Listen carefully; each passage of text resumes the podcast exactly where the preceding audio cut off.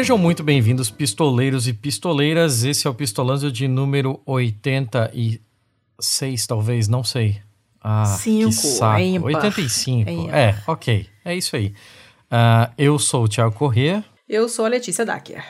E esse programa é um pouquinho diferente do que a gente está acostumado a trazer aqui. Normalmente, vocês que já nos ouvem há mais tempo têm essa.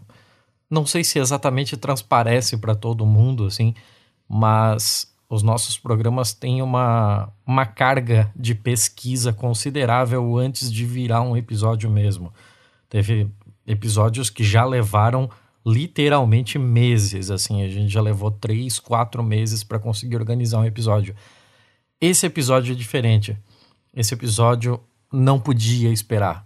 As coisas são muito complicadas e são muito urgentes e a gente precisava falar sobre o, os incêndios do Pantanal, o, o caos ambiental que a gente está metido mais uma vez, a segunda vez em tão pouco tempo, a segunda, terceira, talvez, se for contar o óleo no oceano do ano passado também.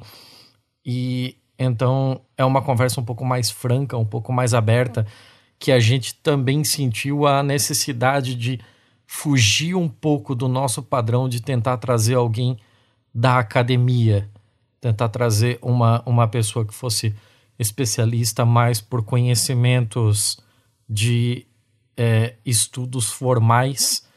E dessa vez a gente procura quem realmente trabalha com a terra e quem realmente valoriza e quem realmente protege o meio ambiente no país. Eu estou muito honrado aqui e gostaria de dar as boas-vindas a Alice Patachó. Por favor, Alice, seja muito bem-vinda, se apresenta para nossa para nossa audiência.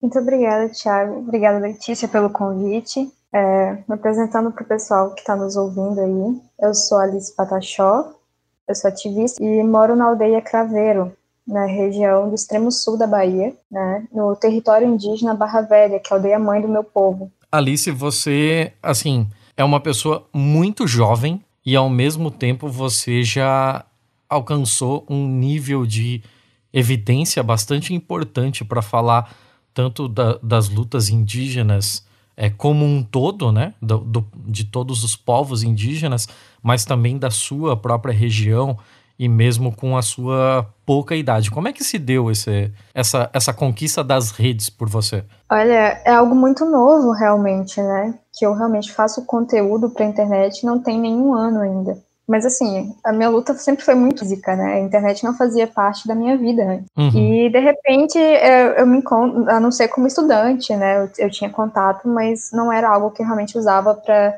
para falar de ativismo, para falar dos meus do, dos povos indígenas, né? Fazer a minha defesa quanto ao meu povo. E aí é, isso começou com, com um perfil no Twitter, onde eu comecei a falar sobre as coisas que eu sentia, sobre o, o que eu vejo aqui, o que eu vivencio.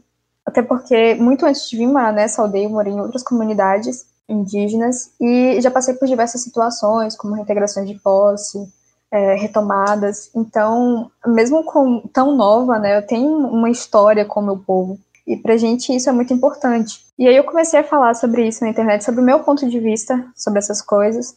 E de repente houve uma cobrança com relação a isso, né? As pessoas queriam saber mais. E aí eu comecei a levar isso um pouco mais a sério ainda por cima, né, a gente acompanha, a gente vê que o Brasil ainda tem muito esses estereótipos, essa questão da história que não é escrita por nós, né, uma história que não conta de verdade o que aconteceu com o meu povo, com os nossos povos, e que não, é, nem, nem mesmo a atualidade, uhum. né, às vezes a gente parece que nós ficamos no passado e completamente isolados do mundo, né, então, é, então veio isso, né, junto com a internet, algumas pessoas questionavam isso antes, é, porque elas achavam que necessariamente para ser indígena eu precisava estar é, dentro de uma figura escrita pelo romantismo, né, como Iracema, e, e ser unicamente esse, esse tipo de pessoa. Sim.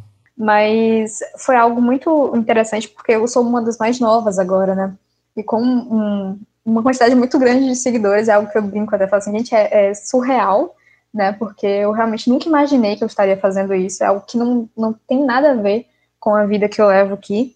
Entendo. Uh, eu vou te fazer uma pergunta assim, e por favor, você não leve a mal se a minha a minha concepção tiver muito diferente da realidade, porque a gente tem muito pouco contato mesmo, né, com o que é exatamente uma sociedade indígena.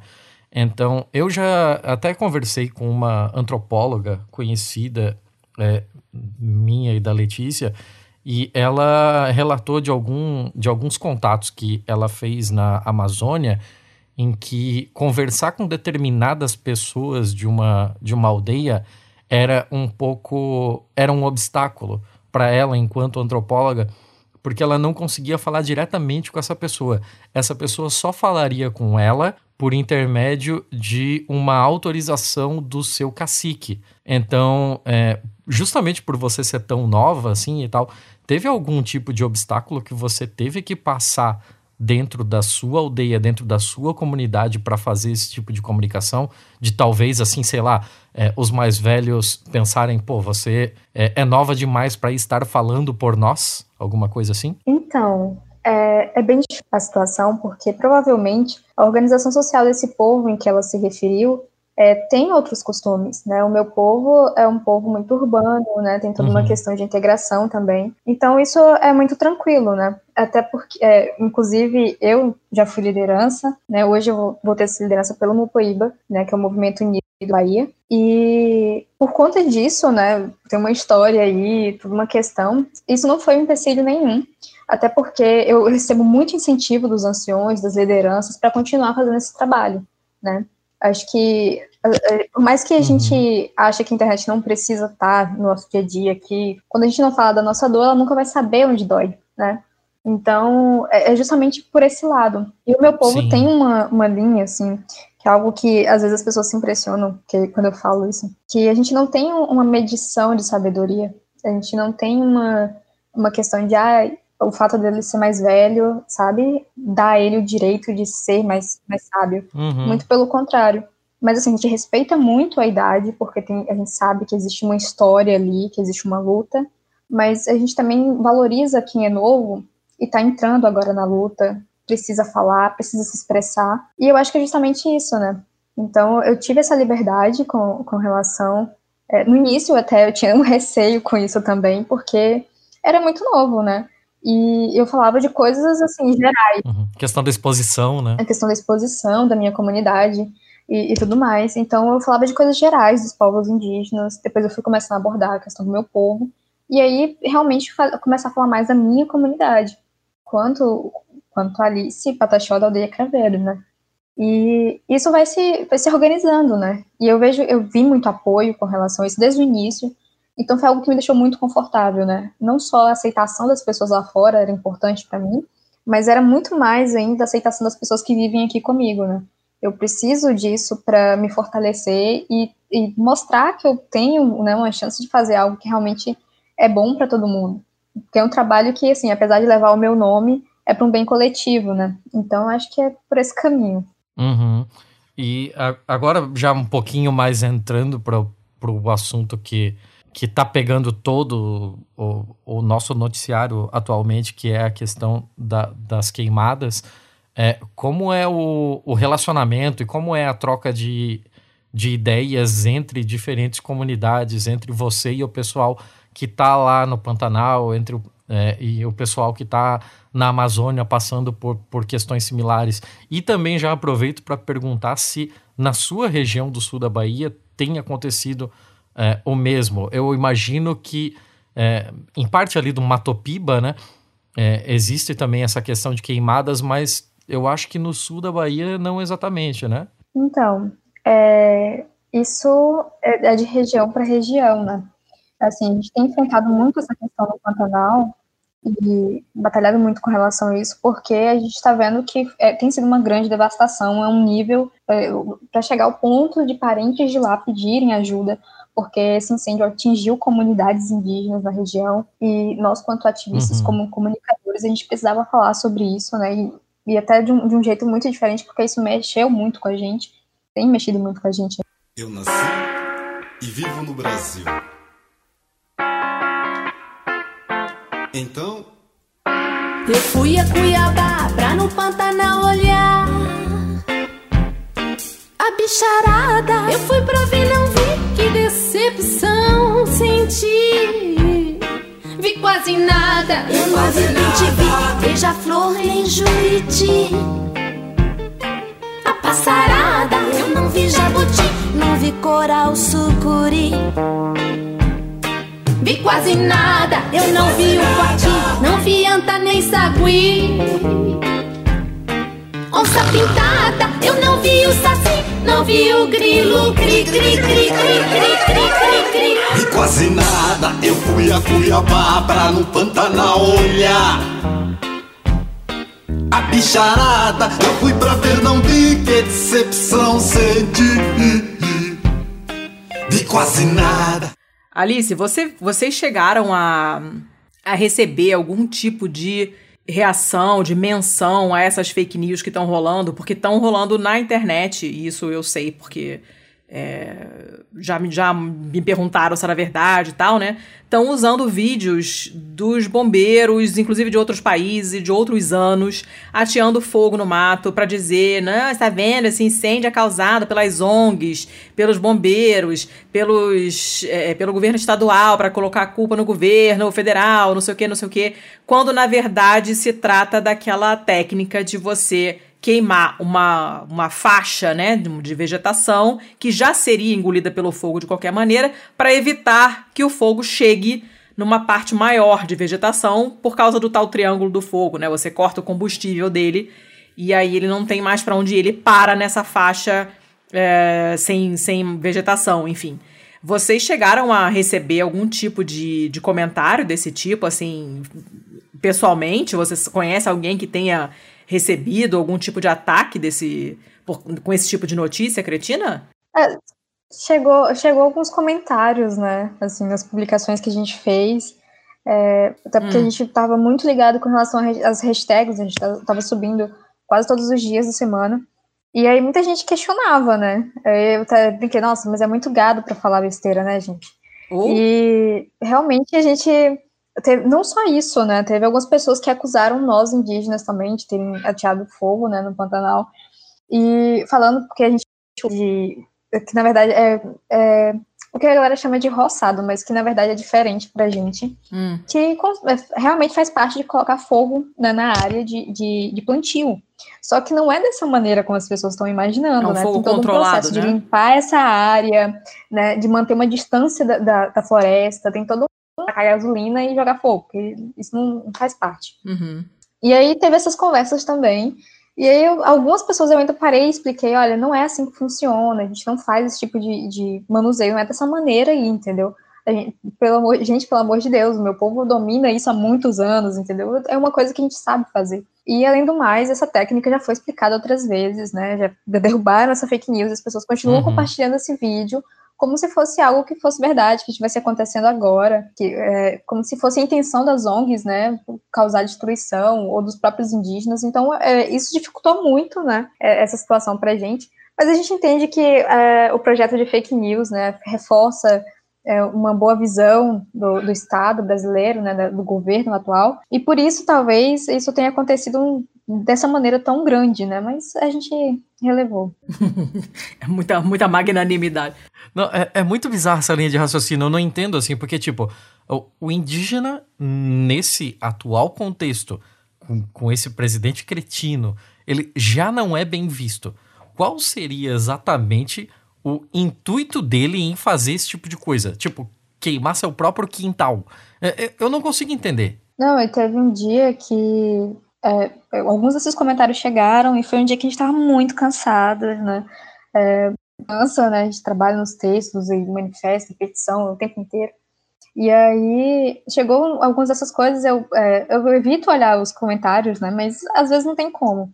E aí eu atualizando lá, olhando as coisas no Twitter, eu vi algumas coisas assim, eu fiz um desabafo depois com o pessoal. E aí eu falei assim, gente, será que as pessoas não entendem a gravidade da situação?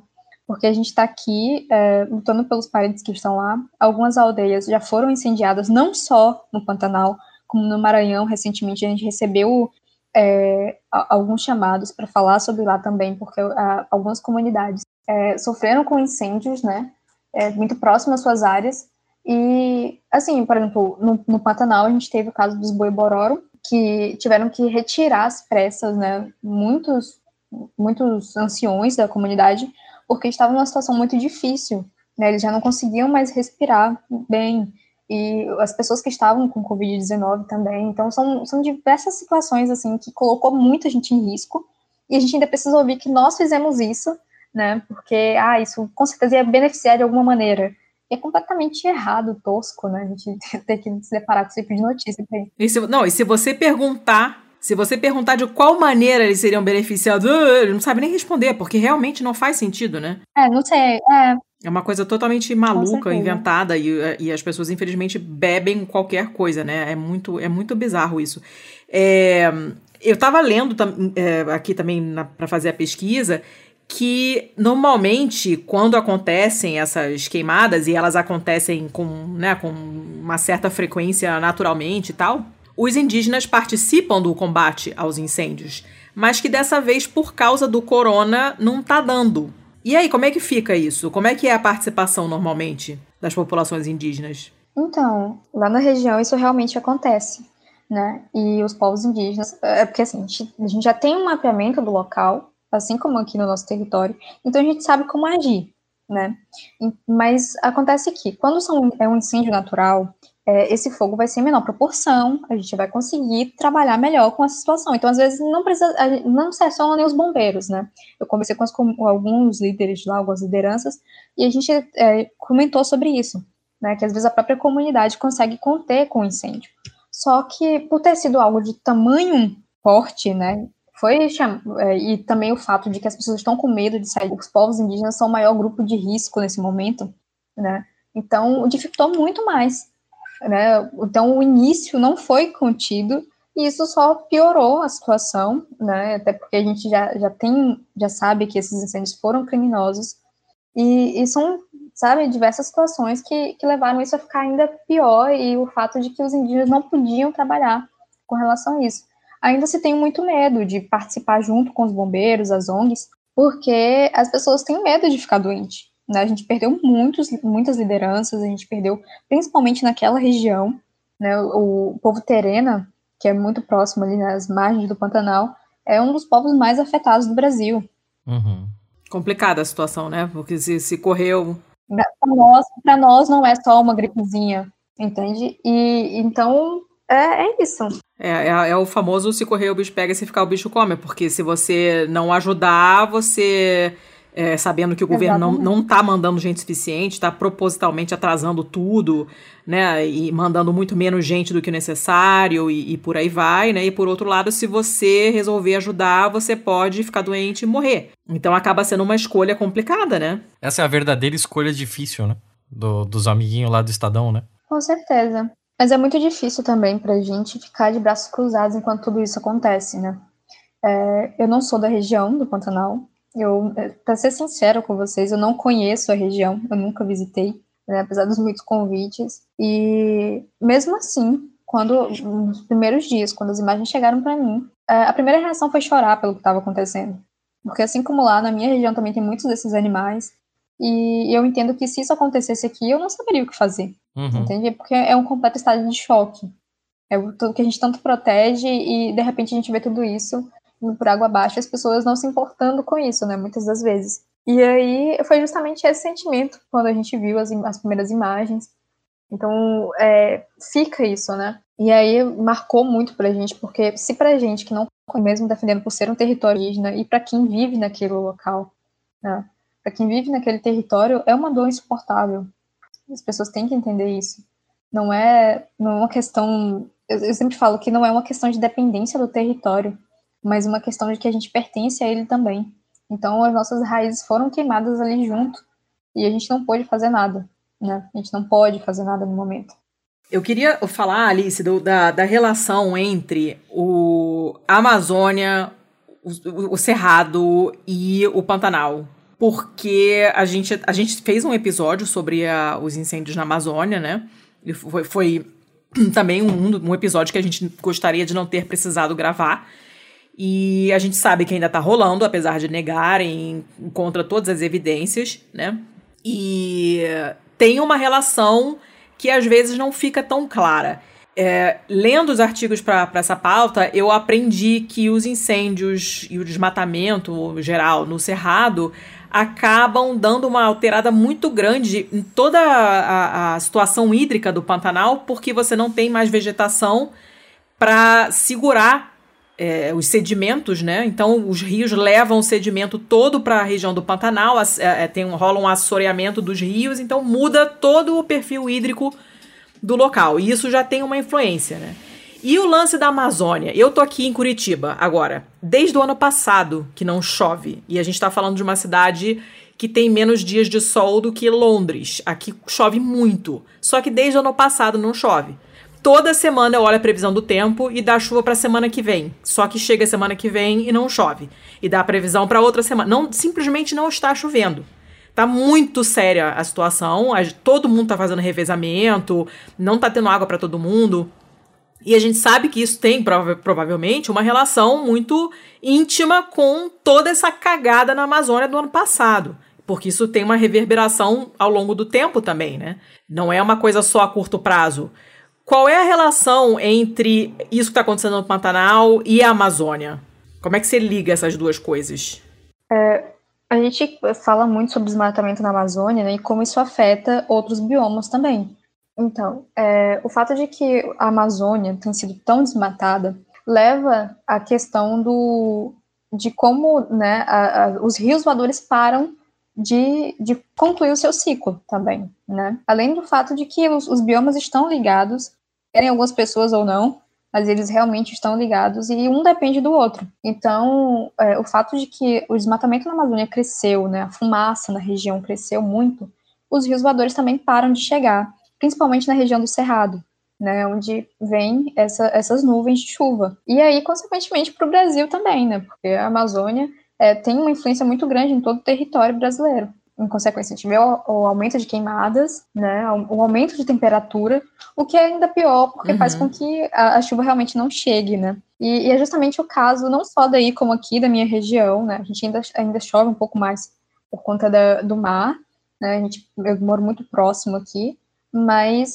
a gente tem sentido essa mudança. As gerações comentam isso, porque antes a gente tinha um período do ano em que agora vai chover e agora a gente não pode fazer mais nada uhum. com relação a plantio, com isso e aquilo. E agora não chove mais, a gente espera a chuva e ela não cai.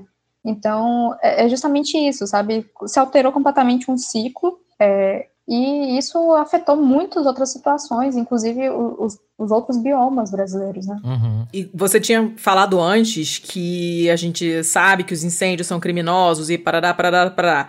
Como é que a gente sabe que os incêndios são... A gente sabe, né? É só para explicar pro pessoal como é que a gente prova, como é que a gente entende que esses incêndios são criminosos, no que, que eles são diferentes dos incêndios que acontecem naturalmente. Olha, além da, da grande proporção, isso sempre começa com, com alguma coisa, né? Sempre tem um material inflamável, e foram feitas é, investigações, né, a polícia realmente investigou, e chegou a essa conclusão lá na, na, região. Então, por isso a gente afirma com tanta certeza. Além do mais, não existe outra situação senão o interesse, né, nesse, nesse, nesses territórios onde essa, essa, essa vegetação foi queimada, né, essa vegetação natural foi queimada, senão é, o uso para é, plantio de soja, ou para criação de gado, né? Que a pecuária na região ela é muito forte. Então a gente liga isso diretamente uma coisa à outra. Hum, saquei. Não, há dois dias atrás, a, a Globo, a, as principais mídias do país já davam é, por iniciada uma investigação que tinha chegado a cinco fazendeiros investigados pela PF pela destruição de 25 mil hectares no Pantanal Mato Grossense. Aliás, no, Pantanal do Mato Grosso do Sul. Essa operação teve um produtor rural preso e a, a prisão dele foi por porte de arma e munição. Assim, não teve sequer uma, uma ligação direta, né? Com a questão das queimadas. Sobre as queimadas em específico, ninguém foi preso. Pelo menos até o momento dessa matéria de dois dias atrás. É, isso já nos diz alguma coisa sobre o perfil das pessoas que fazem esse tipo de queimada, né? Que é alguém muito grande, é, é, um, é um pessoal com um poder político, um poder financeiro, um poder, um poder de vida e morte sobre as pessoas da sua região, assim. Mas eu, eu isso foi só um comentário aleatório só para tirar isso do peito mesmo.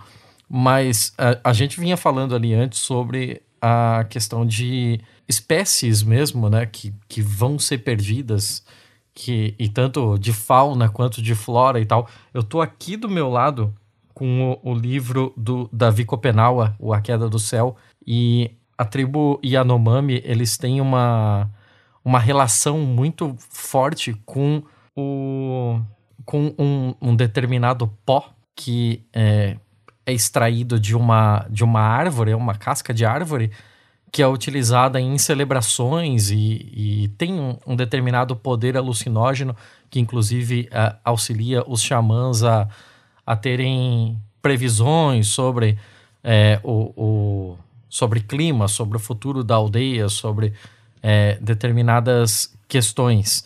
É, quando a gente fala desse, desse, dessa perda de material orgânico dessas espécies, seja de animais, seja de plantas e tal, muito disso também é, acaba levando embora é, coisas que são muito significativas, até mesmo sagradas para determinadas comunidades, né?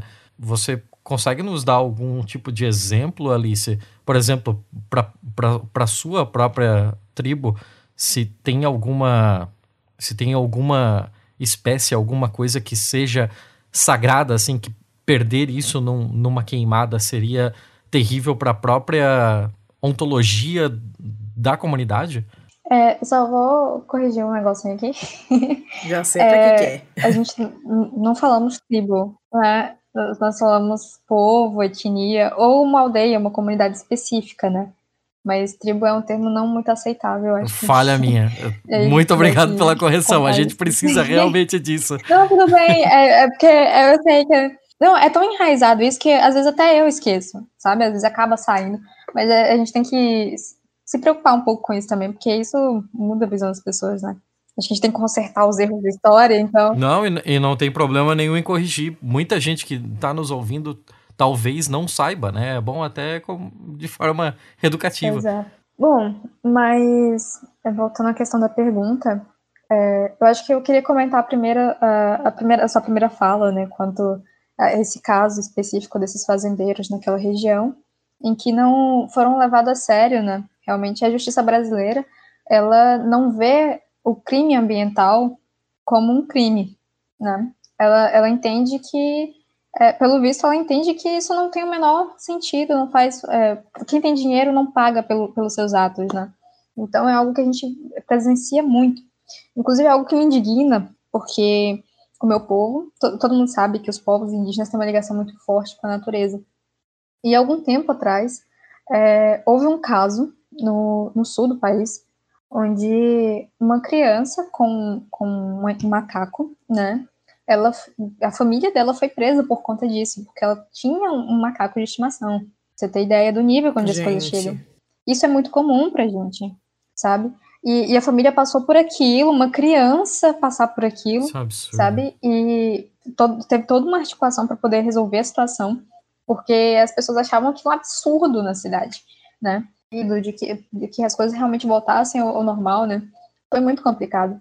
E existe uma ligação muito forte, não, é, né, da, não só no sentido geral, mas dessa, eu, eu, fiquei muito mexida com essa história porque era uma ligação muito forte entre a criança e o, e o macaco que ela tinha. Né? É, é uma parte da família. Então, uhum. assim como, como as pessoas é, hoje elas simplesmente usam do, do cachorro para procriar e vender, né? Elas acham que elas podem fazer isso, mas nós não temos o direito de cuidar daquilo que a natureza é, permite, né? Então, é algo muito triste para a gente presenciar. E esse tipo de coisa, para outras pessoas, seria super normal e aceitável, né? Ela pode ter o animal que quiser de estimação, ter o zoológico na casa dela se ela tiver dinheiro. Então, é, é bem difícil isso. Uhum. Mas, quanto à pergunta, aí a gente volta a essa questão cultural, né? É, e é algo que eu, eu, inclusive, tenho escrito agora recentemente, por conta de um artigo, é, que é justamente isso, né? Preservar a, a legislação não só territorial, é, ajuda muito né, nessa questão de prevenir e de manter a cultura indígena, de manter é, é, tradições e principalmente né, modos de vida próprio. Então, isso vai muito disso, né? Aqui, pra gente, quando você falou, pensei logo na, no nosso topsai, né, que é a nossa roupa. A nossa roupa ela é feita da entrecasca de uma árvore da região, uma árvore nativa daqui, e da, da Mata Atlântica. E com o passar dos anos, a gente viu que, por conta do desmatamento, até ela começou a sumir. Uhum. Né? Só que assim, a gente tem um, um jeito próprio de, de, não de cultivar, porque não é, não é assim que funciona, mas de retirar da, dessa, dessa árvore esse pano para fazer a roupa. Então que a árvore adoeça. Então a árvore ela vai continuar feliz com o pedido, né, a licença que ela deu para a gente retirar isso e ela vai se regenerar com o tempo. Então, daqui a alguns anos, a gente pode voltar lá e tirar novamente. É um processo, que é assim que funciona. E se uhum. não, não teríamos mais, porque é tudo que a gente tem, ela fica na mata, a gente não cultiva, né? a gente não pode, a gente não faz plantações, porque não faria sentido, né? É, é completamente, é justamente a, a, o espírito da floresta. Não tem por que eu plantar isso no meu quintal para para cultivar e ter uma roupa se é, ela precisa realmente vir de uma história, de uma da floresta. Ela tem, a, ela tem a história, a vida de uma árvore nela, entende? Então isso se perderia também, assim como no caso né, do, do Zenomami, né, do Davi Copena lá. E então são, né, são isso eu posso citar diversos povos também que têm outras costumes e que faz é muito importante para a gente preservar a natureza justamente porque ela influencia diretamente nos nossos rituais, nos nossos costumes. E tudo isso quando é, o ecocídio também é um etnocídio para a gente, né? Acho que isso é importante pensar. Não dá para separar, né? Uhum.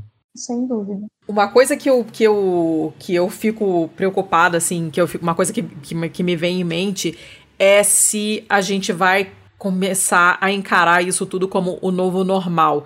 E isso tudo que eu digo são esses incêndios, essas queimadas com maior frequência. Não necessariamente só as criminosas, mas às vezes uma pessoa que fez uma fogueira para comer, sei lá o que, não sei onde, e não apagou direito e aquilo virou um incêndio. Porque a gente sabe que a suscetibilidade é muito maior por causa das ações humanas, né? Por causa do desmatamento e todas essas coisas que a gente já sabe. E isso tá sendo encarado como uma nova normalidade, tipo, agora é assim, agora não tem mais as estações como tinha antes, agora não tem mais aquela chuva quando a gente espera que tenha, agora não tem mais aquele aquela planta não é mais tão fácil de achar. Isso tá sendo encarado como o novo normal ou rola uma é, porque às vezes é, é tão gradual que a gente acaba se acostumando e, e aquilo começa a fazer parte da vida da gente, né? Mas tem uma, uma, uma reação, assim, das populações mesmo, dos povos indígenas, ou já está sendo encarado, olha, tá, tá assim, já tem um tempo e não vai mais voltar? Não, não pode ser encarado assim de maneira alguma. Né? A gente tem que fazer algo para reverter essa situação. E, e, assim, algo que vem muito né, em, em, quando você falou assim, encarar isso como novo normal e aceitar, né, simplesmente, não é um plano. Ai, Nunca ótimo. foi, eu acho que não hoje, né? As pessoas falam sobre isso, a gente chora, a gente pede, a gente canta por chuva, e isso vai continuar acontecendo, a gente não aceita as coisas da vida, né? E elas precisam ser como elas são. O mundo ele veio perfeito e o papel aqui sempre foi como guardião e isso vai continuar acontecendo, independente das gerações que chegam ou independente das gerações que se vão. Mas a gente vai continuar fazendo isso. O plano é continuar sempre cultivando o melhor do, do planeta. E principalmente quando a gente se depara com tudo isso, com pessoas que é, acham isso tão banal, né? É o nosso dever não só alertar, apesar de todo o medo que a gente vivencia, essa realidade, né? Então, eu acho que é um trabalho que a gente já faz e que a gente precisa ter muito mais força ainda para fazer daqui em diante. Uma outra coisa que eu queria saber é se vocês estão preocupados com o lance do, da laninha que é aquele fenômeno meteorológico que, né, aparente priminha do, do, do El Ninho, e que dá umas mudanças também complicadas. Esse é um fenômeno natural, mas que pode se rolar mesmo, pode piorar mais ainda a situação, diminuir mais ainda as chuvas e por aí vai. Vocês, como é que vocês lidam com isso, assim, historicamente, e o que que está sendo falado sobre isso esse ano? Então, é, em proporções normais, é, a gente não tem muito o que fazer, né? A natureza ela segue o ciclo dela. Então, é de acontecer e ela acontece. mas a gente respeita isso, até porque o vento é uma, uma forma de poder muito importante do planeta, então tem toda uma questão de resguardar esse momento, né? E aí, isso de povo para povo, né? Quando a gente se depara com isso numa situação onde a gente está, a gente fica realmente com muito medo e pedindo para que não aconteça, né? A gente sempre acha que as coisas podem se reverter. E eu acho que é o único pedido que a gente tem agora, né? Os encantados, a animação, a gente tem feito rezo todos os dias quanto a isso, para que abençoe o, o, território dos parentes, né? Que a gente consiga realmente fazer algo que ajude a, a melhorar as coisas, que, que melhorar, eu sei que não é possível, né? Com relação a tudo isso, mas que a gente pare de ter tantas perdas, né? Que a gente consiga não só extinguir com o, o, o incêndio, mas que a gente consiga dar condições para que as espécies que estão lá não tenham que viver é, na base do olho por olho e dente por dente, né? A gente precisa pensar também na sobrevivência dessas espécies depois. Esse bioma foi muito devastado e, e o processo de vida ali vai se tornar muito difícil, né? Então, a nossa participação agora é tentar fazer com que isso também seja melhor, o máximo possível para as espécies da região. Se todos esses incêndios acabassem agora, tipo, hoje à noite acabou, amanhã você vai acordar e não tem mais incêndio nenhum. Quanto tempo levaria para esse bioma se recompor? Que, que, que, é falado, assim? Porque é, tá cada dia pior, é apavorante. Você tem parques que já praticamente quase 100% foi, foi devastado. E é, é, muito assustador de ver. A gente sabe que as plantas se recuperam mais rapidamente, para a fauna é mais difícil, os animais demoram mais para voltar. Vocês têm alguma, já, alguma estimativa já de tempo? Ou de possibilidade de, de, de, de retorno à normalidade, digamos assim? Não, não posso, não tenho nem como dizer isso, né? Falar de um tempo quando a gente não consegue imaginar realmente o tamanho do estrago que isso aconteceu. Né? A gente sabe que eh, talvez a gente esteja subestimando os números que a gente tem e, e o quanto isso dificulta mais ainda esse processo, né? Como eu estava falando, tem toda uma situação, né, que é, as, as espécies que ainda existem ali vão ter muito trabalho para voltar, né, a, a, se reproduzir e a ter um, uma vida como tinham antes. E, e a, vegetação também, apesar de voltar mais rápido, a gente sabe que uma vegetação natural ela demora muito mais tempo, né? A gente não vai poder, não é simplesmente reflorestar, né? Isso, esse é um processo mais difícil. O Pantanal tem essa característica própria dele. Então, é, é algo muito não saberia responder isso. O que, que pode ser feito é, para poder ajudar a esse retorno da normalidade? Você está falando que é tentar ajudar para fazer, para evitar que seja esse olho por olho, dente por dente, tá, mas o que, que pode ser feito numa situação assim? O plano é os animais que já foram resgatados, né, eles vão ser introduzidos novamente na natureza, mas esse processo acredito que vai demorar um pouco mais, né, com tudo que está acontecendo, até porque é, tem toda uma questão de também do fato de que a comida naquela região vai se tornar escassa, então a gente vai ter que trabalhar em cima disso, né, tentar melhorar essa questão, e aí a gente vai ter que entrar em contato com é, pessoas mais especializadas que possam desenvolver esse trabalho, porque só as comunidades indígenas elas não podem atuar nesse tipo de coisa, uhum. né? A gente sabe que o conhecimento que a gente tem é importante, mas também não é su suficiente, né?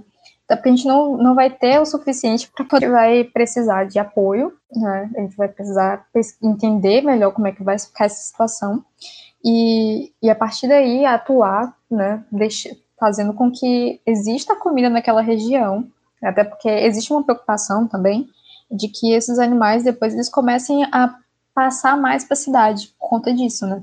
O fato hum. de não ter hum. comida faz com que eles uhum. vão a lugares mais longes. Então, as comunidades indígenas também têm esse, essa questão do, de como isso vai afetar, né? Porque isso pode tornar os incidentes com animais selvagens dentro das comunidades também. Então, são diversas coisas assim que a gente já elaborou, inclusive. A gente tem algum. Caraca, que situação. efeito cascata, filho da puta. Mas... Cara, que desespero. Então, assim, a gente, inclusive, essa semana a gente fez um, um, um e-mail, né? A gente mandou um manifesto para a Joane Wapichana, que é a nossa deputada federal, e conversa, falando com ela sobre essa nossa preocupação, é, pedindo é, o mais rápido possível um amparo né, do, do Estado brasileiro, que faça alguma coisa, não só para combater o incêndio, mas para manter a vida naquele lugar. Então, todo o apoio necessário que pudéssemos dar, estaríamos aqui. É, enviamos alguns dados, algumas pesquisas, só até o momento de acabou o incêndio, né? o depois também é muito difícil, porque é uma luta pela sobrevivência. Era só silêncio, agora toques de retirada. Queimada avança com suas chamas e seu belo clarão. Onde era um só caminho, agora uma perdida estrada. Queimada abriu fronteiras, ficou bandeiras, marcou o chão. A queimada é seiva sangrando no suor de um trabalhador. É o pio de um pássaro triste na viola de um cantador. É a deusa da mata clamando, gemendo seu último grito de dor. É a deusa da mata clamando, gemendo seu último grito de dor. Alice, deixa eu te fazer uma pergunta que, é, na real, é até um pouco arriscada da minha parte. Mas assim, como eu tava te falando ali do, dos Yanomamis, né? Que inclusive eu, eu, lembrei o nome do pó que é, que é utilizado nos rituais lá, é o, o Yakuana. Mas para além da, dos incêndios poderem levar esse tipo de espécie, que de fato também é, afeta o modo de vida deles, né? A gente teve um tempo atrás é, discussões bastante, bastante sérias, bastante fortes com relação a entrada, às vezes até não consentida, de missionários religiosos evangélicos em aldeias, em, em locais que, que não tinham até então uma comunidade é, levando essas religiões para lá. E isso, de certa forma, também enfraquece o modo de vida das pessoas que já têm lá a, as suas crenças, a, as suas. A, o seu modo de ver o mundo bem estabelecido e um modo de ver o mundo que é muito mais ligado com a própria natureza do que a, essa culpa cristã de pensar em fazer as coisas aqui para que a recompensa não venha aqui, venha só posteriormente no céu. É, eu gostaria de te perguntar como isso tem sido na sua realidade. Isso também é uma realidade de vocês, do povo pataxó hoje, assim? É, existe algum tipo de ameaça é, das suas crenças, dos seus modos de vida por, por mais essa frente? E eu já aproveito também para perguntar se esse tipo de frente contribui de alguma forma para esse tipo de queimada? Olha, é, quanto ao meu povo, assim, primeiro quanto aos Yanomamis, né, a gente sabe que é um povo que tem enfrentado muito essa situação não só com relação é, à evangelização, né, essa evangelização forçada. Eu, eu não entendo é, o conceito de intolerância religiosa que, que a nossa sociedade tem, sabe, quanto a isso. Porque não aceita, simplesmente acha que ela pode chegar lá, impor, é, tornar algo muito bem visto pelas doações que ela faz e tudo mais, e a partir daí introduzir um Deus que, que ela acredita e que ela acha que é a única salvação para o mundo, né? Nós temos as nossas histórias, nós temos a nossa história não só do início, mas do fim do mundo também, e queremos que isso seja respeitado. Uhum. Quanto ao meu povo, o povo Pataxó, na verdade, é, foi um dos primeiros a ter contato com os portugueses. Então, a evangelização, né, na verdade, a catequização, ela chegou muito forte nas nossas comunidades. Né? O nosso povo foi um dos primeiros povos a ter um aldeamento, né? um aldeamento que foi forçado, que é justamente na aldeia-mãe do território onde eu pertenço. Então, a partir daí se, se instalou essa questão né, da catequização, logo depois da evangelização, e isso dominou realmente é, as nossas comunidades. A nossa cultura ainda é muito viva por uma questão de, de que a gente trabalhou muito separar o que era cultura e o que era religião. Né? Mas isso, infelizmente, afetou muito. Eu não sou, não sou adepta né, às religiões cristãs, mas é, tem também essa questão de como isso afetou nossos territórios. Né? Hoje nós temos igrejas dentro das nossas aldeias, né? Mas foi hoje é algo que as pessoas até acham bem visto, mas que veio de uma imposição, né? Que veio de, sem dúvida, de, de um silenciamento né, da nossa própria cultura, da nossa própria religião. E muita, muitas coisas se perderam nesse caminho, né? Hoje eu não tenho tantas informações quanto era a religião no passado, a nossa espiritualidade no passado, não diria nem religião, mas é justamente por conta disso, né? Eles guardaram os anciões que não, é, que realmente nunca suportaram isso, né? Porque eles sempre começam com esse, esse tipo de jogada da, com as novas gerações, né? Ensinar uma criança é muito mais fácil. Então, É, tem muito essa questão, né, aqui, e aqui ficou justamente isso. Hoje é muito comum, é muito, muito comum, de diversas religiões, não só da igreja católica, não só da igreja cristã, mas é, é algo que dominou a minha, o meu povo, infelizmente, né, mas outros povos não, e que a gente luta muito para que isso não aconteça, porque a gente sabe que esse não é um desejo deles, né, desde que não há um, um uma situação onde as pessoas falam, não, eu quero que isso venha até a minha comunidade. Nunca houve isso entre nós. Né? A gente sempre teve certeza de, do que nós acreditávamos e foi nos tirado dessa maneira. Então, isso altera muito também a nossa cultura, né? nosso modo de vida próprio. Acho que influencia muito pra caramba e a gente se depara muito com essas questões, assim, né? Não só com o meu povo, mas com diversos povos pelo Brasil. Uhum. O que, que sobrou da espiritualidade do povo pataxó hoje? Olha, nós ainda falamos muito da nossa espiritualidade quanto aos espíritos da floresta, né? Os nossos encantados, os Naushohan. E, é, assim, nós ainda temos os nossos rituais, nem todos acontecem com o mesmo sentido, né? Tem toda um, uma coisa diferente. Já nem todo mundo participa por conta disso, mas tem coisas específicas da nossa espiritualidade, né? Que são muito restritas a, a pequenos grupos, realmente. É, no, pro pessoal do. Pro pessoal das religiões de matriz africana, né? Teve muito daquele tipo de, de sincretismo que acabou meio que. meio que é, abrasileirando as coisas, ou aportuguesando, né? Já que a, a religião católica foi trazida pelos portugueses. É, teve aquela, aquele encaixe assim de pegar algumas entidades das religiões africanas e encaixar em determinados santos. Ah, que São Jorge é. Não sei quem é, mas. Acho que é Ogum. é, Ogum, talvez, não sei. É, aí já foge. Mas na, na, na espiritualidade indígena, no que vocês praticam hoje, houve esse tipo de sincretismo, assim? Teve alguma coisa que acabou meio que virando uma mescla? Não, não. Mas, assim, a, as religiões no Brasil, como a Umbanda, ela tem muito, muitas características dos nossos povos, né? Aqui na região mesmo, a gente, a gente comenta muito sobre isso, porque algumas coisas são muito parecidas, né? Algumas palavras são parecidas, é, mas justamente eu acredito que por conta dessa influência que um teve com o outro, né? Mas para nós não, não houve esse aportuguesamento das coisas, não.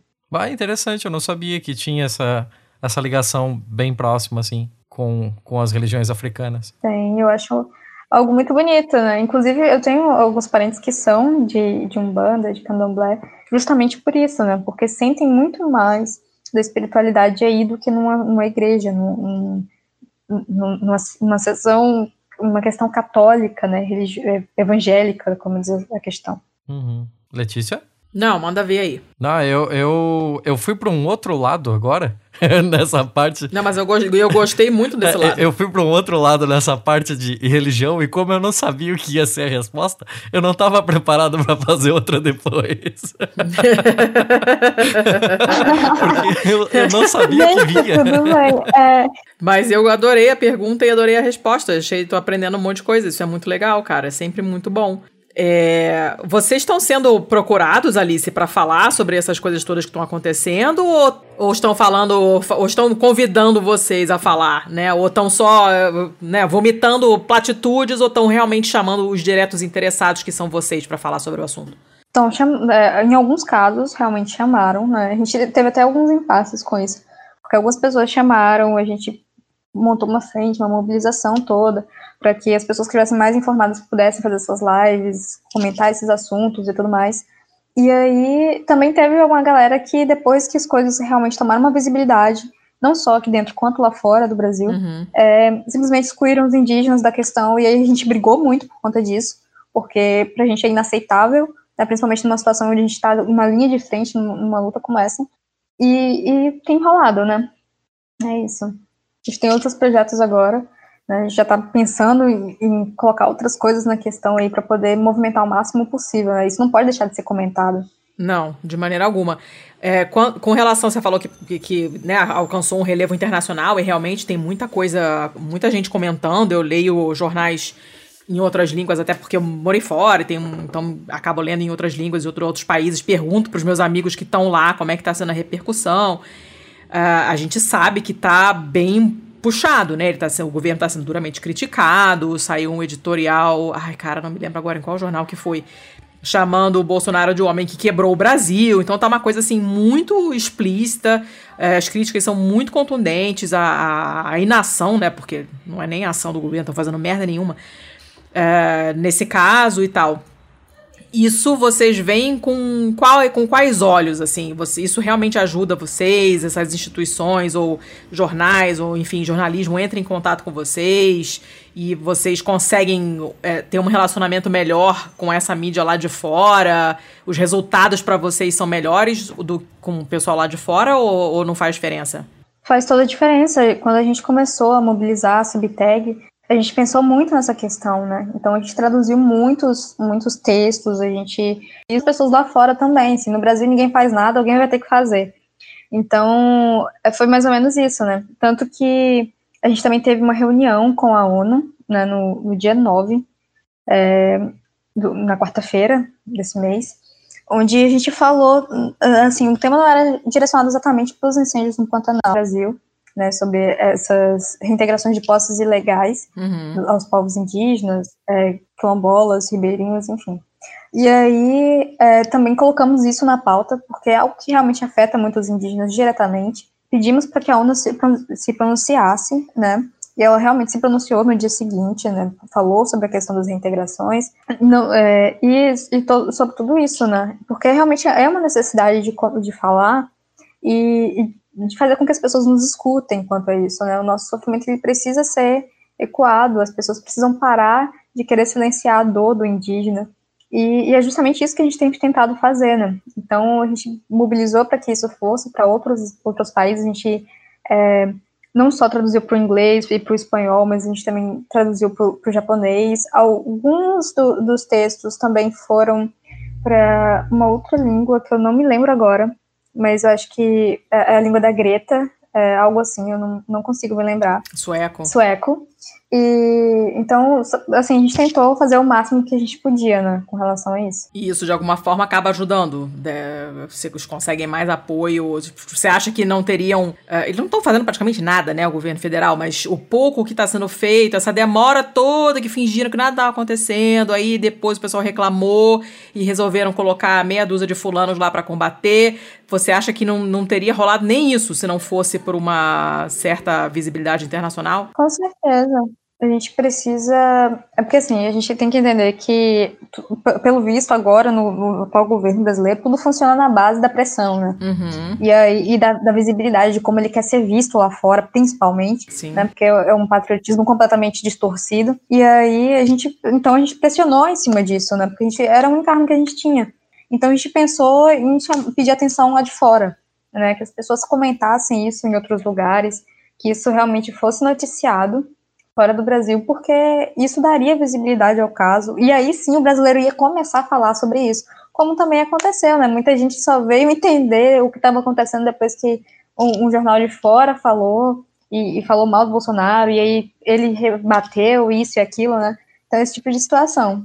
Ah, é, é, incrível, né? É, só para dar o, o serviço aí, dona Letícia, o, o jornal que fez o editorial dizendo Jair Bolsonaro, o homem que quebrou o Brasil, foi o Telegraph da, da Inglaterra. Ah, tá. E Sim. É, uhum. é engraçado, né? Você pegar esse pessoal que, que diz patriota e, porra, será que a, as nossas florestas, as nossas belezas naturais, os nossos biomas não, não são parte dessa pátria, assim?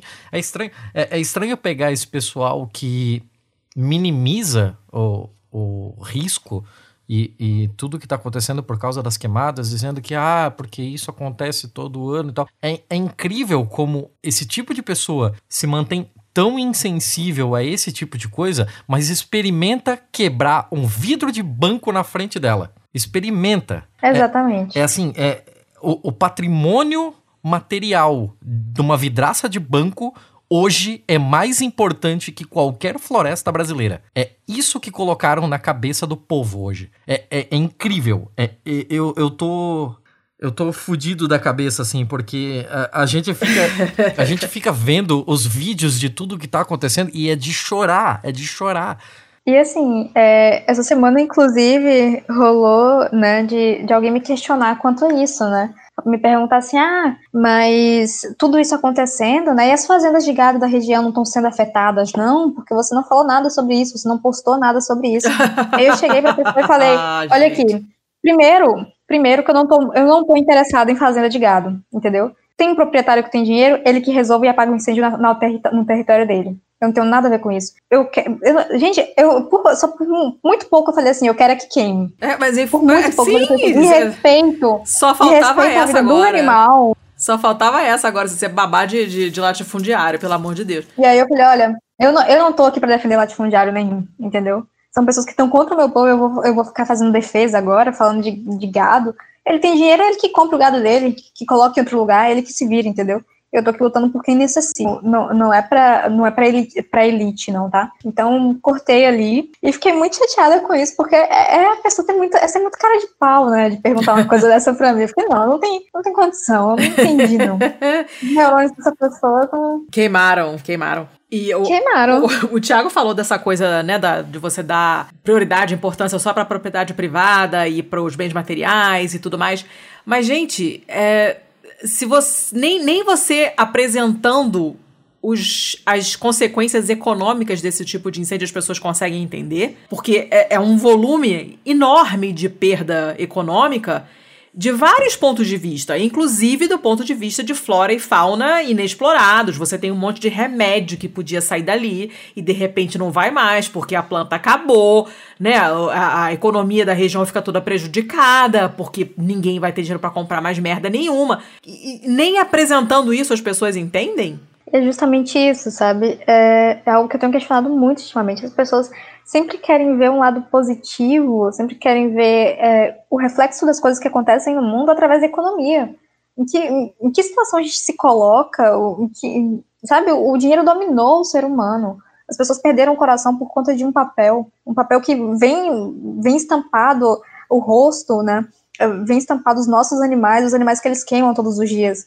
Então, onde é que fica a razão, o sentido disso tudo, sabe? É, perde totalmente, perdeu completamente para mim a credibilidade. Não existe um, um- um termo, assim, um- eu não consigo entender, de verdade. Pra mim também não, não faz sentido. É uma coisa que eu já comentei algumas vezes nesse podcast, que eu realmente não, não entendo. Não, não- Primeiro, essa crueldade de você ver pessoas e animais e plantas sumindo e, e achar isso tranquilo. É uma, uma falta de. Não é nem empatia, que esse termo já foi esvaziado, mas é uma falta de humanidade mesmo, é uma coisa muito estranha. Pra mim, isso é psicopatia e não, não, não consigo compreender. Mas a partir do momento em que nem você apresentando argumentos econômicos, que parece que é a única coisa que funciona, e nem assim funciona, cara, não, não sei mais pra, como bater, sabe? O que, que mais sobrou pra você fazer? Eu não sei. Pra ser bem sincera, isso é bem assustador, você não ter perspectivas, né? Pra, pra mim, que não tô diretamente envolvida, a coisa já é extremamente dolorosa, não só de ver, mas de entender como as pessoas estão cagando pra isso. Isso me machuca muito, me irrita e me deixa triste mesmo. Eu já tive várias crises de choro quando essa coisa começou, ah, mas o fato de não não, não tá vendo nenhuma melhora, não ter esperança nenhuma. Eu tenho uma filha de 11 anos e eu me pergunto constantemente em que mundo ela vai viver, sabe? No Mad Max? Porque, não sei, quando ela tiver 50 anos ela vai abrir uma torneira e vai sair água? Eu não sei. Não sei. E e isso me dá um desgosto muito grande, assim. E, e chega uma hora que realmente você não sabe mais como argumentar. Eu não sei mais como argumentar com as pessoas. Porque ah, depois do argumento econômico, que aparentemente é o que mais pesa, não tem mais nada. Eu, então, assim, nem isso adianta, eu não sei mais pra onde ir, sabe? Isso é muito. é- E sinceramente, sinceramente, Letícia, é algo que a gente já vive hoje aqui. Vive em comunidades indígenas. Infelizmente, é, a, gente, a gente se depara com essa situação. Todos os dias eles envenenam os nossos rios, eles derrubam as matas que restam e plantam em torno da nossa comunidade eucalipto. É com a água que a gente tem e envenenam tudo. Né? Realmente some com todas as espécies que a gente tinha. E aí, ainda, ainda hoje, eu não penso nem no futuro. As crianças que nascem hoje, elas já não vão saber o que são certas coisas que eu aprendi. Eu tenho só 19 anos. Só 19 anos. E eu sei que os meus filhos já não vão ter o que eu tive na minha infância. Não é a mesma vida que a gente levava. Uhum. E isso continua acontecendo. Então, muitas comunidades já têm crianças doentes, infectadas com diversas situações, diversas doenças por conta do, do garimpo nas comunidades indígenas. Sabe? Garimpo ilegal, que todo mundo sabe que está lá, mas que não faz nada. Sabe? Porque, porque para a justiça brasileira, é, o contrabando desse ouro vai valer muito mais do que salvar vidas indígenas. E é isso que eles estão se importando, sabe? Ai, meu Deus. Seu Tiago, algo mais? Não, eu acho que a gente já tomou bastante tempo da Alice, né? Acho que a gente pode ir. Fecharemos nessa nota melancólica? Encam... Não, por mim, gente, você tem que entender. que pra mim, eu começo a falar aqui, eu não quero mais parar. Eu... O povo fica assim, ah, Alice, não sei o que. Gente, não se preocupe com isso, que tempo é uma coisa.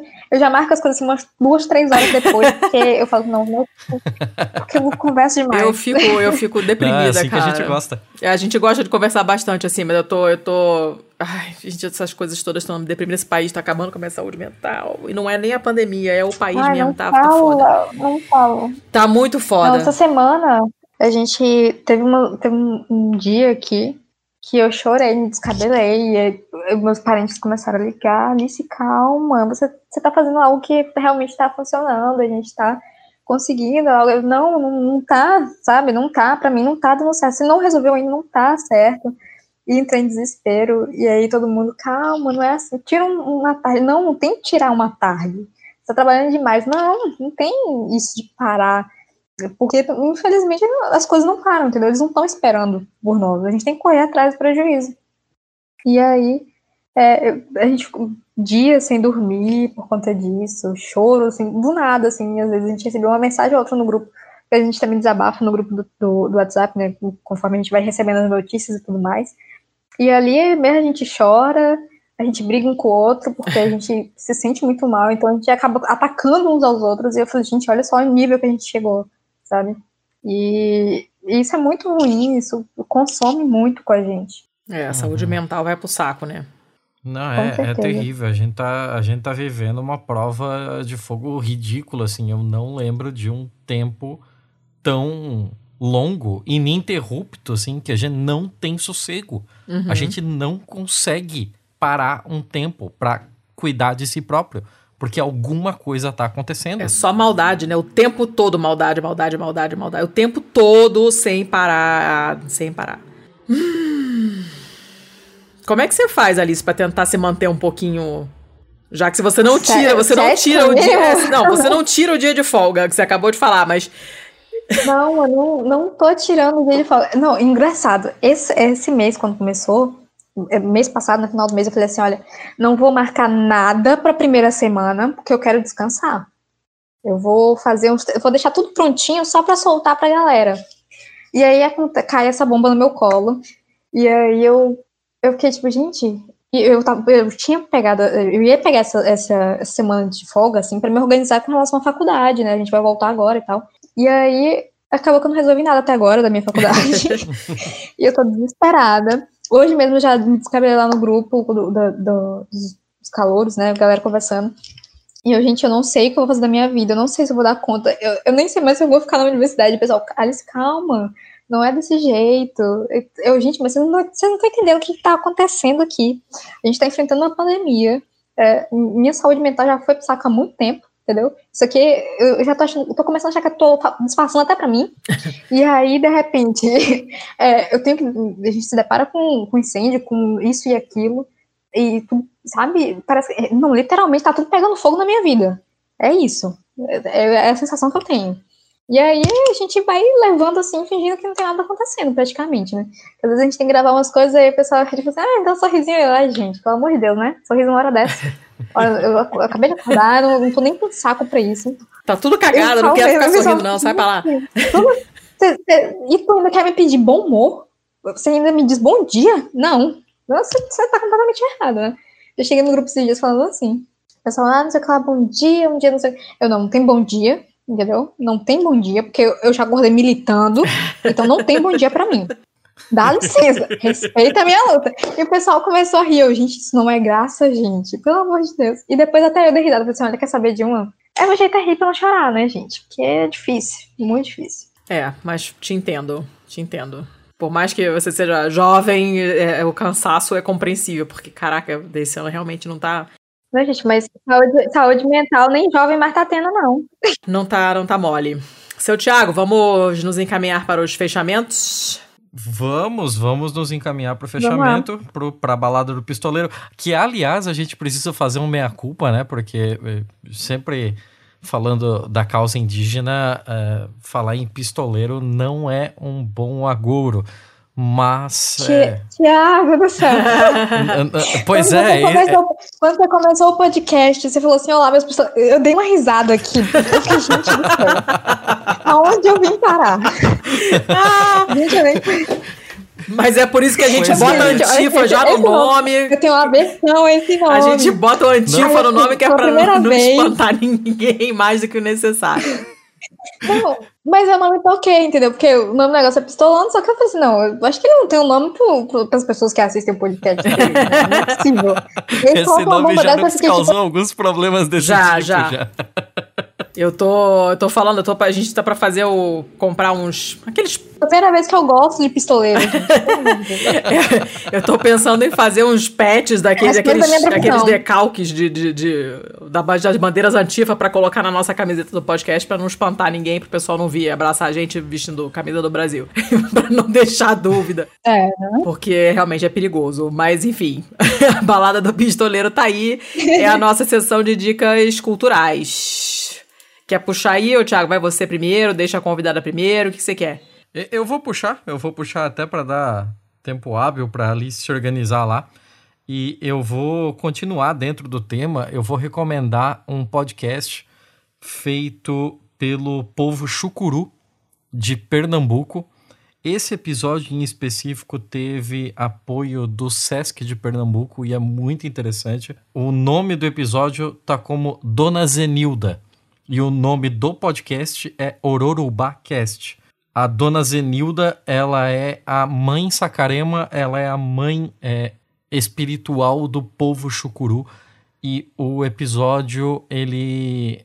Assim, ele não tem um contexto, ele não te conta uma história, nada. Ele é só uma entrevista sem trilha sonora, sem nada da trajetória de vida da dona Zenilda. E é lindo, lindo, lindo, lindo, assim, ó, como você consegue ver que uma pessoa que não teve instrução formal, que estudou só até a quarta série, tem muito mais conhecimento da vida e conhecimento das coisas ao seu redor do que muita gente aí que tem diploma e tá arrotando arrogância, é, falando sobre o que não sabe. É muito legal. E, inclusive, é, por causa desse episódio que eu lembrei de perguntar esse negócio sobre alguma algum tipo de sincretismo religioso, porque a, a dona Zenilda ela é uma pessoa bastante religiosa da tradição católica, ela já participava da comunidade católica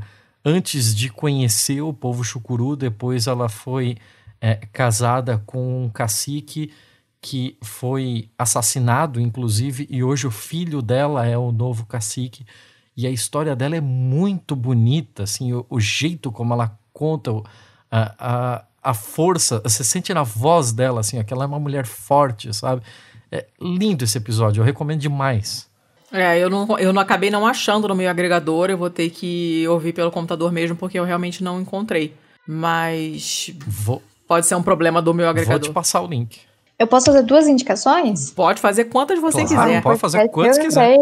Então, é, a minha primeira indicação é um filme que ele é dirigido, é, inclusive por um indígena, né? Entrou na nossa seleção agora, porque a gente tem um, um especial no Instagram, né? Que é o protagonismo indígena, onde a gente traz durante a semana é, uma postagem sobre é, protagonistas indígenas, pessoas indígenas que fazem algum tipo de trabalho diferente. Então a gente já falou de música, a gente já falou de filmes, né, representatividade, é, o quanto é importante os desenhos que retratam indígenas sem estereótipos para as nossas crianças. E aí, o nosso último, que saiu ontem, é, a gente falou sobre os filmes, né, os cineastas indígenas, e aí a gente escolheu um dirigido pelo Takumanco Ikuru, né, que é As Hipermulheres, hum. que é um, um filme que não fala só sobre a luta feminina, né, indígena, mas também fala sobre é, o nosso fortalecimento de identidade, o nosso é, território, a nossa cultura e toda a nossa luta, né, com relação a isso. E aí, é, eu acho algo muito legal, porque tem um olhar completamente diferente do audiovisual nisso aí, né? Um olhar indígena, então é, é sensacional. E a minha outra indicação vai ser um podcast também, que é o Copiou Parente. Ah, Ah, ótimo. tem na, na composição, e traz diversas entrevistas com, com lideranças, com outros jovens, comunicadores. Ah, maravilha. O, o pessoal do, do Copio Parente tá de parabéns, assim. O Instituto Socioambiental faz um, um trabalho sensacional mesmo. Ah, eu vou dar duas dicas. Uma é um perfil no Twitter de bichinhos. Ali, se você não, não, não ouve nosso podcast, eu espero que você vire ouvinte, porque eu juro que a gente é divertido. e nos nossos. Apesar do nome. Apesar do nome. A gente alterna, né? Nos nossos episódios ímpares, que é, por exemplo, esse, a gente convida alguém para falar sobre algum assunto. Normalmente é um assunto que não está sendo muito falado. Calhou dessa, dessa vez a gente falar desse assunto importante porque é muito urgente, mas normalmente a gente fala de coisas bem diferentonas assim. E nos episódios pares, somos só eu e o Thiago comentando notícias. E quase sempre aparece uma notícia de bichinho. Eu, particularmente, eu sou da, da- tenho um histórico de, de área biomédica e eu gosto de todas as ciências naturais. Eu adoro um bichinho, uma plantinha, um funguinho. Então, quase sempre a gente traz alguma coisa desse tipo, né? E eu tenho um perfil do Twitter que eu sigo tem um tempinho que se chama Nature is Scary, né? Que literalmente a natureza é assustadora. Aí, assim, prepare o seu estômago porque você tem bicho de vídeos um comendo o outro, ou bicho andando sem cabeça, bicho, essas coisas bizarras.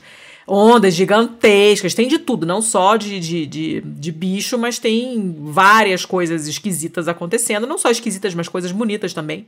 Enfim, se preparem pra se assustar um pouquinho, porque realmente tem vídeos assustadores, mas tem coisas que você olha, olha que maneiro, não sabia que era assim, que sei lá, que a cachorro bebe água. Uma coisa, às vezes acontece uma coisa desse tipo. Isso é no Instagram? Isso é no Twitter.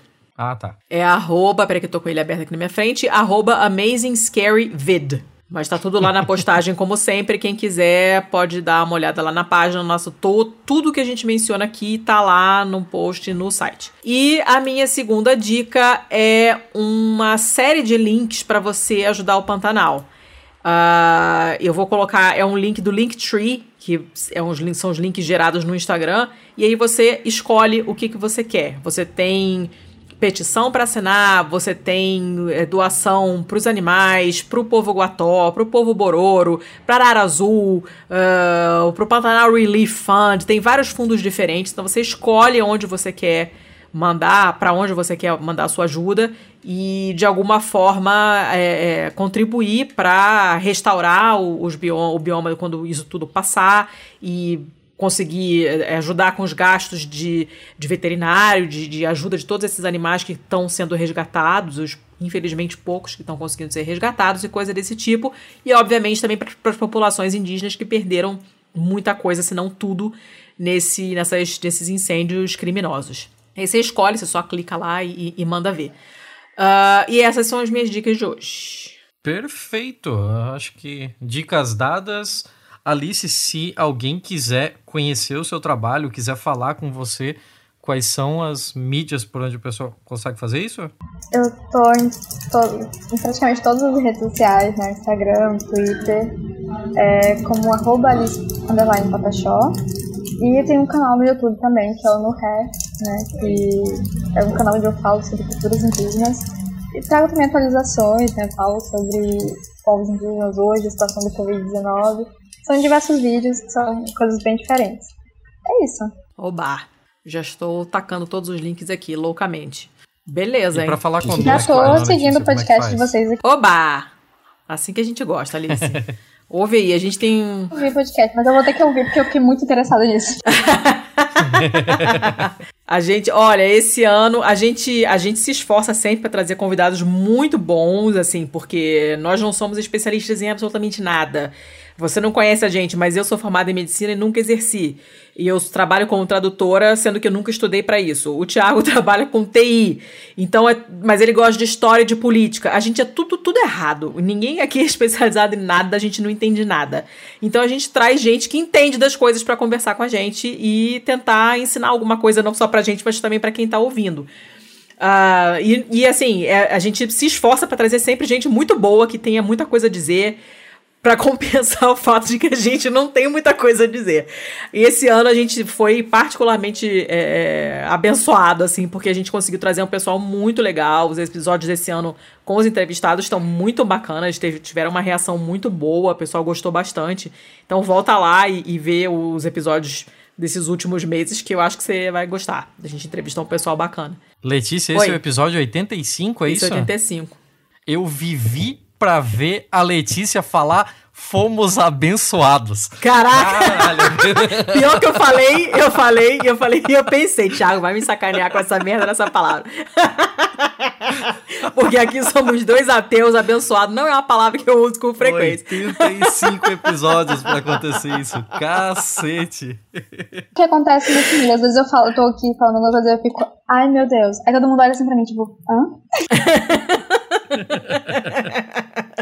Eu já falei sabendo que ia ter uma reação. Acontece, acontece, acontece. Não é outro nome, a gente, eu tenho um outro nome pra isso, mas em português eu falo como eu quiser. É isso aí, é isso aí. Me fugiu a palavra na hora, foi essa mesmo. Dane-se, o podcast é meu e eu falo o que eu quiser. E o senhor. Ah, me adorei. Tu vai jogar isso na minha cara pro resto da vida agora que eu sei, mas tudo bem. Ah, vou. Tá, beleza.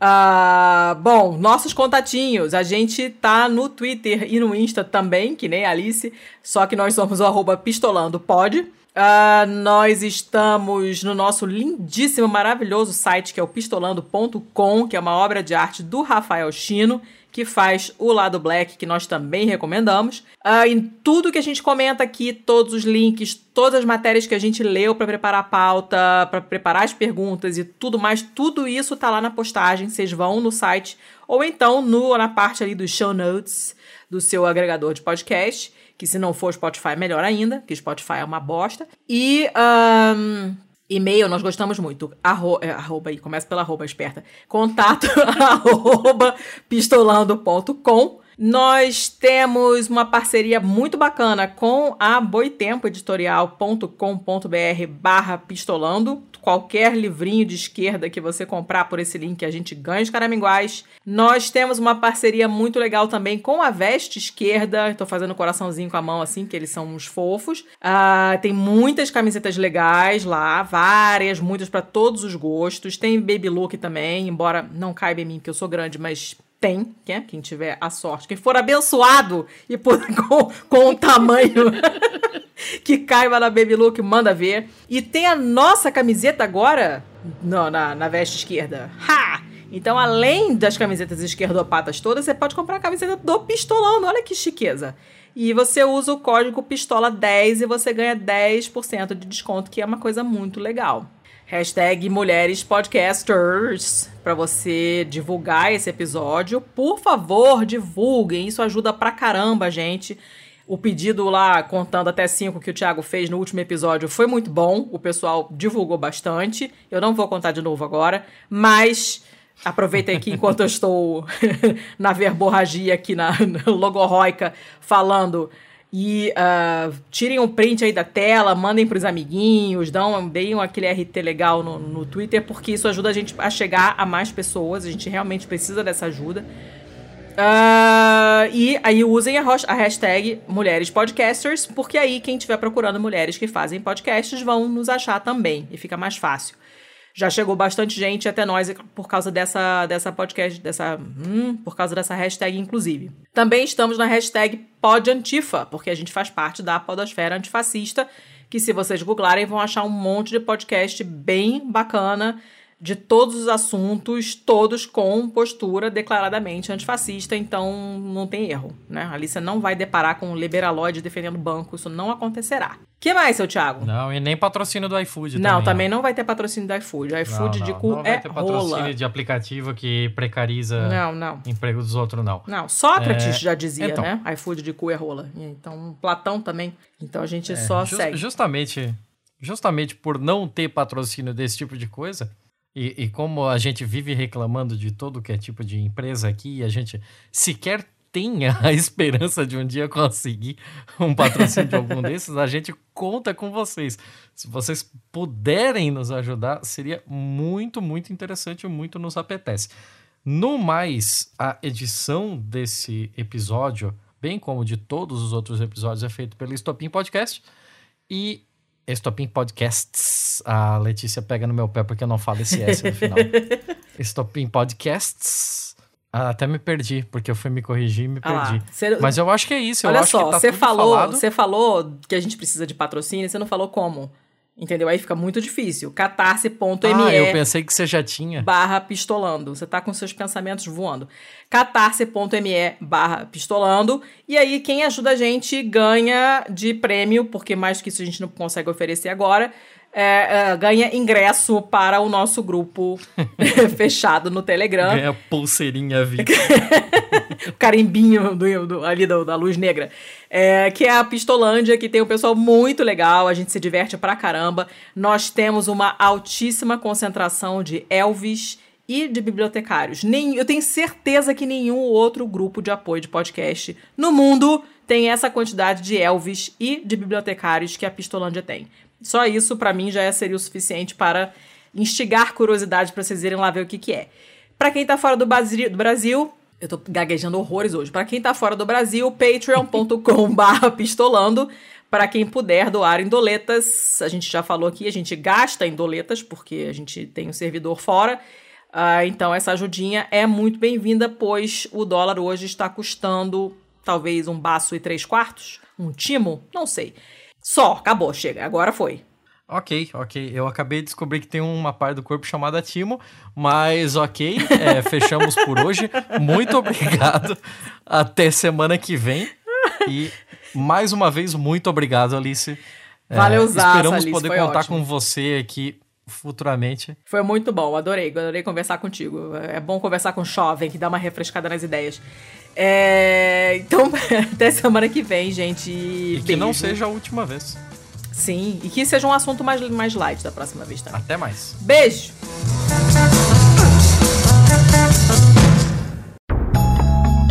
Este podcast foi editado por estopimpodcasts.com.br.